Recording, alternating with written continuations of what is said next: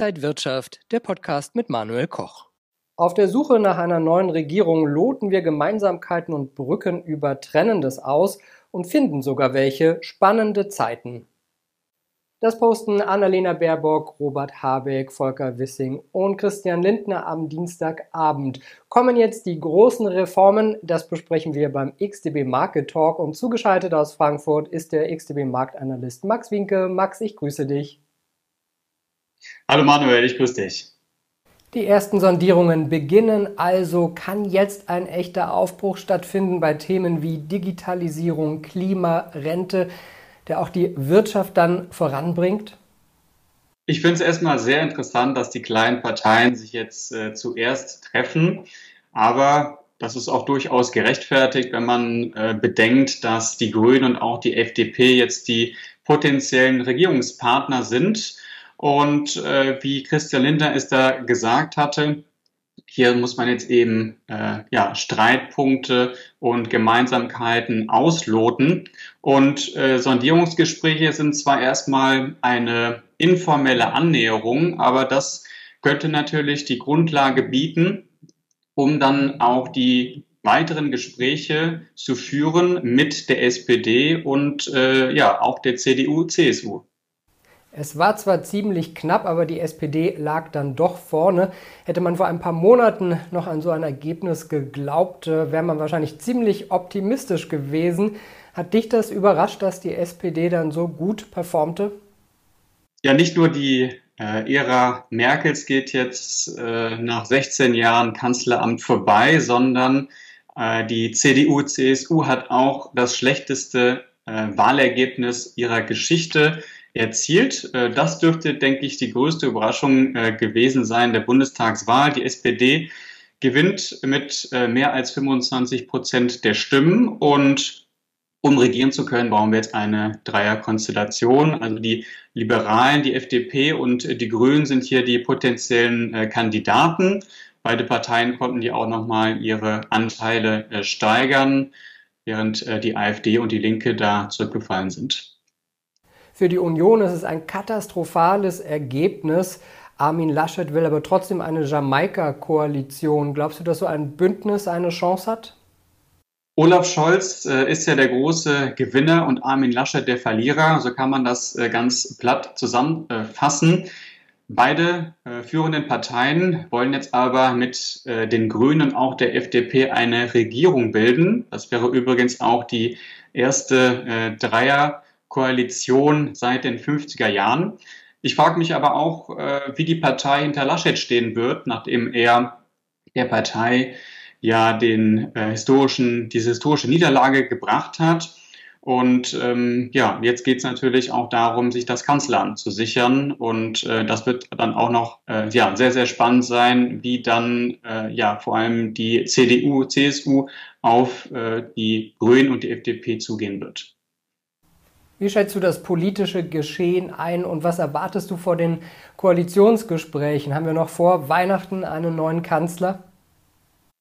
Das äh, würde ich vielleicht äh, nicht behaupten, aber es sind erstmal zwei Dinge, die positiv sind für Deutschland, nämlich einmal, dass äh, ja ein Regierungswechsel stattfinden wird und äh, dass wir auch eine rot-rot-grüne Koalition vermeiden äh, können.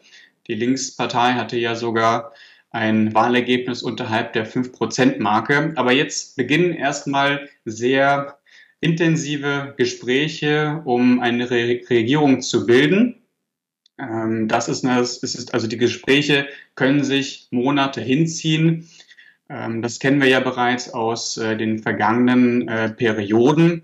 Aber ich hoffe mir vor allem Kooperation und auch ein verantwortungsbewusstes äh, Umgehen mit den großen Themen, also Thema Digitalisierung, Klimawandel und auch ja, das Rentensystem, um hier einfach die Weichen für die Zukunft zu stellen. Und viele sehen sich ja nach einer Veränderung und dazu haben wir jetzt die Chance. Da es ja nicht zu einem rot-rot-grünen Bündnis rein rechnerisch schon kommen kann, haben die Börsen am Montag auch gar nicht so stark reagiert. Wie sieht es denn charttechnisch jetzt aus beim DAX? Ja, der DAX, der hatte zwischenzeitlich mal um ein Prozent äh, zugelegt. Am Montag hatte sich dann im weiteren Verlauf der Woche aber etwas äh, zurückgezogen.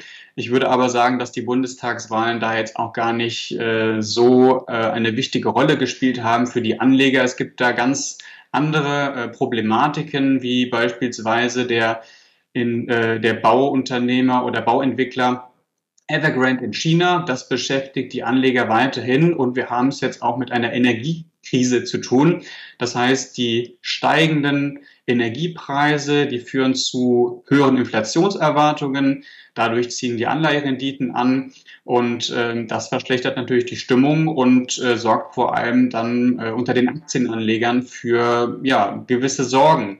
Wir haben aber auch äh, in Washington gesehen, dass die Republikaner und auch die äh, Demokraten sich nicht auf eine Anhebung der Schuldenobergrenze einigen konnten. Ähm, das ist natürlich auch eine große Problematik, weil den USA sonst dann im Oktober äh, das Geld ausgeht.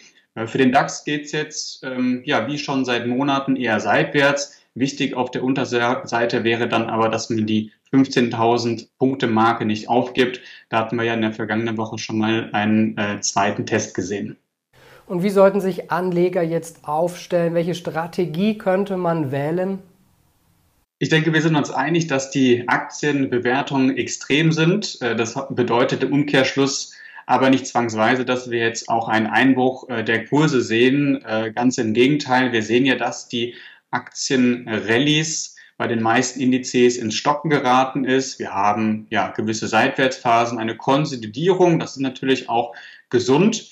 Ähm, für den DAX äh, würde ich mir wünschen, äh, dass natürlich wieder etwas mehr Dynamik äh, reinkommt, aber dafür brauchen wir eben auch wieder Aufwärtspotenzial beziehungsweise eine gewisse Entspannung bei den großen Themen wie Evergrande, Energie, der Energiekrise und auch beim Thema Tapering. Ja, also auch die große Frage, wann wird die Fed damit beginnen, die Anleihekäufe zu reduzieren, ist natürlich noch nicht beantwortet.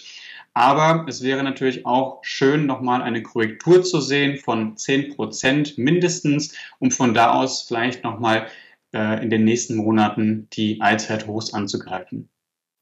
Es bleibt auf jeden Fall spannend an den Märkten. Max, danke dir für deine Einschätzungen. Sehr gerne, Manuel. Das war Max Winke, Marktanalyst bei XTB, zugeschaltet aus Frankfurt. Und das war der XTB Market Talk für diese Woche. Mehr Infos finden Sie noch auf xtb.com. Alles Gute, bis zum nächsten Mal. Und wenn euch diese Sendung gefallen hat, dann abonniert gerne den Podcast von Inside Wirtschaft und gebt uns ein Like.